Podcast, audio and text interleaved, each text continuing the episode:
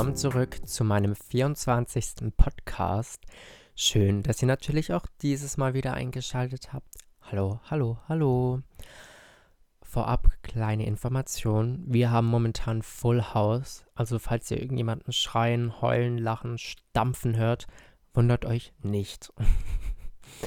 Und zum anderen finde ich, passt ja irgendwie die Podcast-Nummer perfekt jetzt zur Jahreszeit, perfekt zur Weihnachtszeit und ich finde jetzt immer so nach Weihnachten, das ist immer so für mich die Zeit, dann nochmal das Jahr Revue passieren zu lassen. Also nochmal Dinge auch zu realisieren. Und ich habe mir dann auch so die Frage gestellt, ob vielen Leuten Silvester extrem wichtig ist oder ob das für viele gar nicht mal so wichtig ist. Und deshalb die heutige Podcast-Frage ist nämlich, ob euch persönlich Silvester ein, wichtiger, ein wichtiges Ereignis ist. Ähm, schreibt es mir. Ich freue mich auf eure Antwort. Denn bei mir ist es so, dass Silvester eigentlich nicht so wichtig ist im Vergleich zu zum Beispiel Weihnachten oder auch Geburtstagen. Also ich feiere es, aber so auf dieser Wichtigkeitsliste, sage ich mal, von Feiertagen ist es nicht ganz oben. Es ist schon im oberen Bereich, aber nicht ganz oben. ja, ihr Lieben, wenn wir jetzt chronologisch das Jahr durchgehen, ihr könnt es natürlich auch gerne äh, in, mit eurem Jahr 2000, 2019 machen.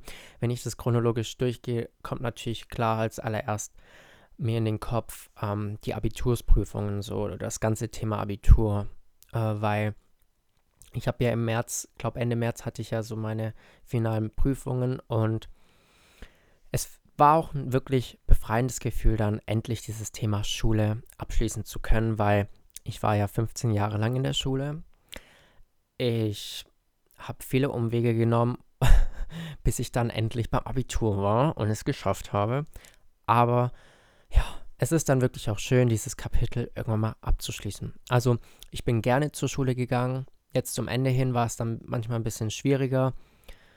Einfach so vom Umfeld her, von der Schule her, von der Klasse her, war es nicht immer so einfach und auch nicht immer so schön.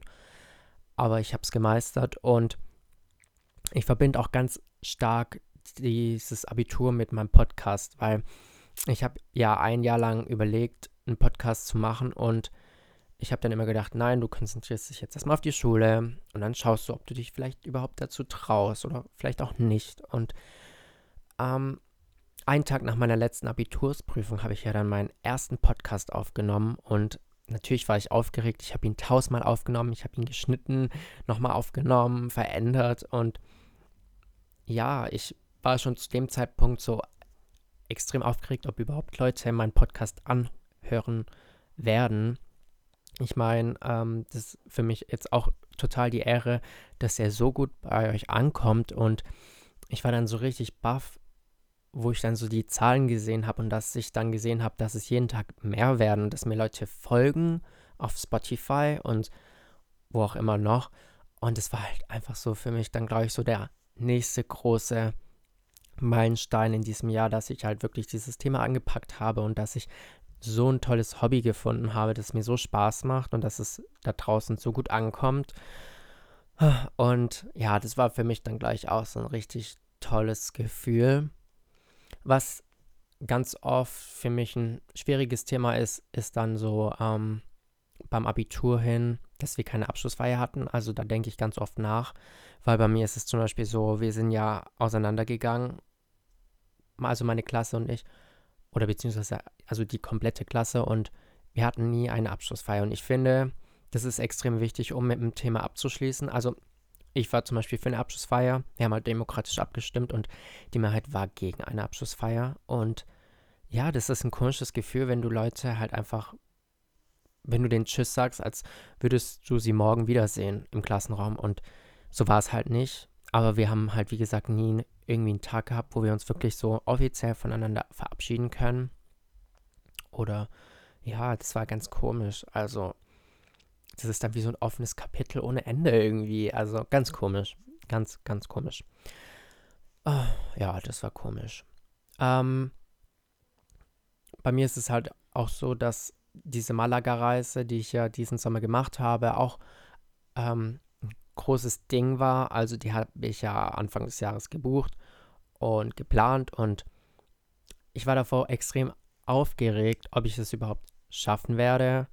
Hört sich jetzt richtig dumm an, aber ich war halt noch nie alleine im Ausland. Ich war noch nie in einem, noch nie alleine in einem Hotel. Ich war noch nie alleine mit fremden Leuten, sage ich mal. Ich war noch nie zwei Wochen alleine und musste mich mit mir selber beschäftigen und ja, ich war ja dann auch den ersten Tag, also ich bin dort, ich habe mich extrem gefreut, wo ich dann dorthin geflogen bin, aber der erste Tag war dann schon komisch und da dachte ich so, warum tue ich mir das an? Ich habe dann auch, glaube ich, übelst geheult, weil das war nicht geheult, aber es war halt irgendwie so, okay, du bist müde, weil ich bin ja nachts um zwei irgendwie los und ich dachte mir so, warum, Freddy, warum tust du dir immer sowas an? Und dann war es einer meiner schönsten Momente in meinem Leben. Und es war einfach so toll, dass ich so tolle Menschen kennengelernt habe dort, zu denen ich heute noch Kontakt habe. Und ich bin halt innerlich übelst gewachsen. Und es war halt einfach schön dann zu sehen, dass ich halt irgendwie nie Probleme habe, auf Menschen zuzugehen. Also ich glaube, das ist auch so eine extreme Stärke bei mir, dass ich zum einen Leute sehr gut unterhalten kann und halt recht gut auf Leute zugehen kann. Also ich habe mich nicht verstellt, ich habe zu mir gestanden und ich habe auch nie irgendwie, keine Ahnung, wenn Leute mich was gefragt haben, war ich auch nie irgendwie schüchtern und das ist halt für mich ein schönes Gefühl dort gewesen, einfach zu sehen, okay, ich, keine Ahnung, ich habe kein Problem damit, mich so zu zeigen und auch Leuten vielleicht zu öffnen, weil wir halt dort, obwohl wir uns eigentlich gar nicht kennen, total uns geöffnet haben. Und es war halt irgendwie ein richtig schönes Gefühl. Und ja, ich erinnere mich sehr, sehr gerne an diese Zeit zurück. Ja, ich will jetzt Sommer. Das war echt schön dort. Ja, das war schön. Hm. Und ja, jetzt zum Ende hin. Ihr könnt es wahrscheinlich euch schon denken, war natürlich dieser andere große Meilenstein mein Studium das war auch so für mich davor so eine never-ending Story, weil bei mir ist es so, ich finde, mich kann man nicht in so eine Schiene packen, so, okay, du studierst Biologie, nein, das passt nicht zu mir. Okay, du studierst Marketing, nee, das passt eigentlich auch nicht zu mir.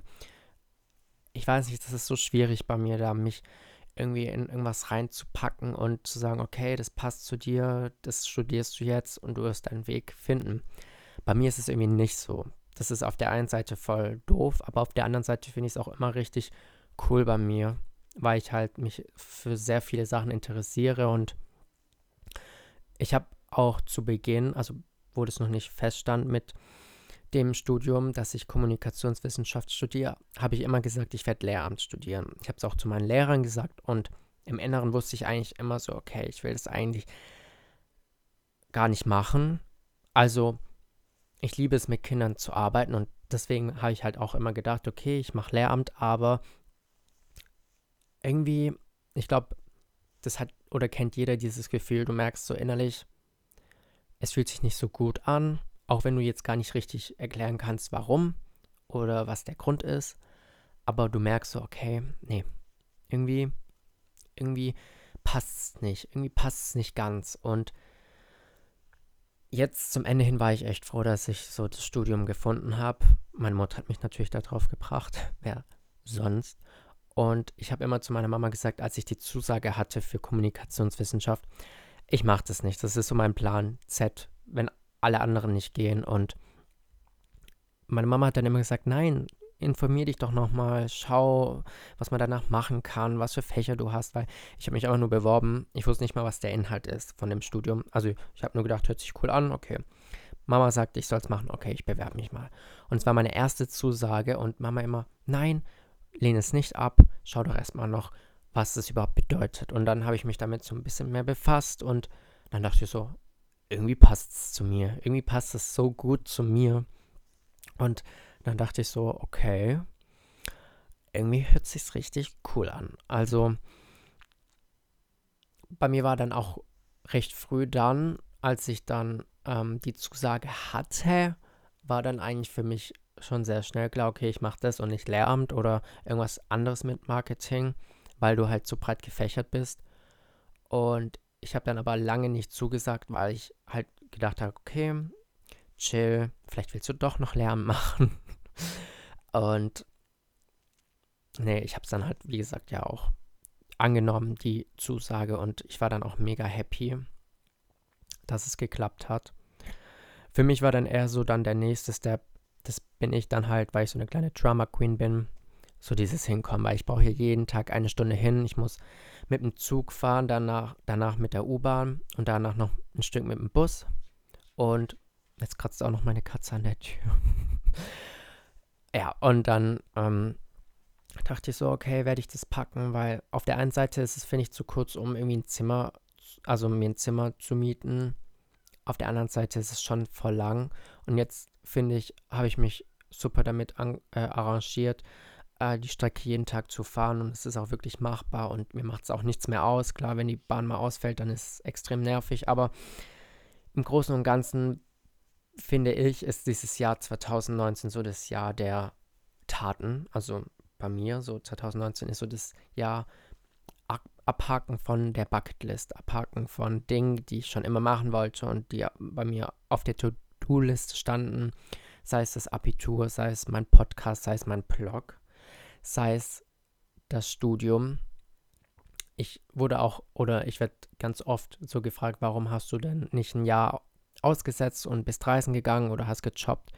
Bei mir ist es halt immer so, hätte ich einen Plan, so einen Masterplan, dann wäre das, glaube ich, für mich gar kein Ding gewesen, zu sagen, okay, ich gehe ein Jahr lang ins Ausland. Aber dadurch, dass ich keinen Plan hatte, was ich danach machen wo wollte, ähm, war das für mich immer so, jetzt ins Ausland, ohne irgendwie so einen Plan zu haben, was ich danach mache, fühlt sich irgendwie nicht gut an. Also jetzt zu sagen, ich gehe ins Ausland, ungewiss, was ich danach mache, ob ich eine Zusage habe oder wie auch immer, dachte ich so, nee, will ich nicht. Und für mich war das der ideale Plan, jetzt einfach danach weiterzumachen, zumal ich extrem viel Freizeit jetzt hatte äh, während dem Sommer. Und von daher bin ich einfach nur froh, jetzt gleich wieder ähm, den Anschluss gefunden zu haben. Ja. Ja, ja, ja. Ihr Lieben, ich hoffe, ich habe euch nicht das Ohr blutig geredet. Ich hoffe, ich habe nicht zu viel drumherum geschwafelt. Vielen, vielen Dank an dieser Stelle, dass ihr bis jetzt zugehört habt. Ich freue mich sehr. Vielen, vielen Dank. Dann sage ich noch, passt auf euch auf. Wir sehen uns nächste Woche wieder. Tschüss.